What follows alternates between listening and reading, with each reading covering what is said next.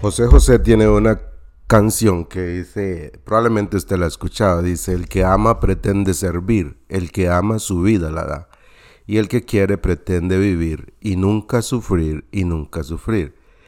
Le comparto esto porque voy a hablar sobre la segunda verdad que compone la buena noticia o lo que llamamos el Evangelio. La primera fue la verdad o la doctrina de que somos pecadores, pero la segunda es la del amor.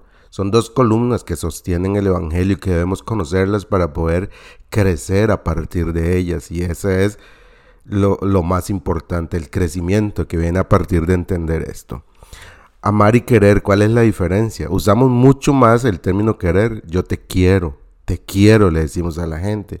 Pero no nos damos cuenta que querer es posesivo, gira alrededor mío. Y yo sé que la mayoría de las relaciones están planteadas de esta manera y eso es lo que creo debe cambiar porque nos está enfermando. Nosotros queremos a las personas como queremos a un celular. Yo deseo un celular, entonces el celular suple una necesidad que yo tengo. O yo, es, o yo quiero una buena comida porque tengo hambre, necesito una buena comida. Quiero, descansen mis deseos. Mis deseos que quieren ser saciados. Entonces nos hacemos pareja para eso. Nos hacemos pareja porque no quiero estar solo, necesito compañía, entonces me voy a hacer una pareja. Entonces necesito a alguien que me escuche, entonces me hago una pareja. Y ese es, esa es nuestra naturaleza. Nosotros queremos que todo gire alrededor nuestro y esa también es nuestra enfermedad.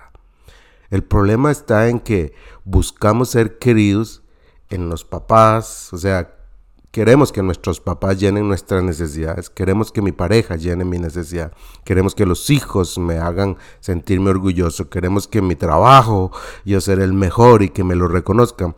Pero ninguna de esas personas que se mueven en esos diversos ambientes pueden llenar nuestras necesidades, porque lo que ellos llaman amar es querer y hay una gran diferencia.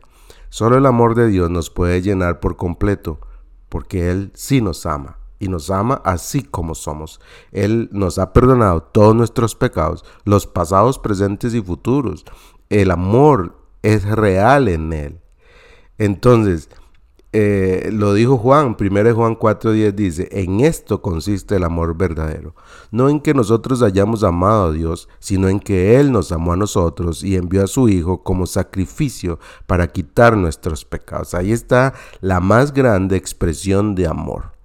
El amor es muy diferente al querer, pero voy a seguir hablando de esto en los siguientes audios, pero por favor, solo por hoy, observe su comportamiento y vea que mucho de lo que usted hace es querer y no amar. Solo obsérvese y mañana le voy a contar un poquito más. Un abrazo.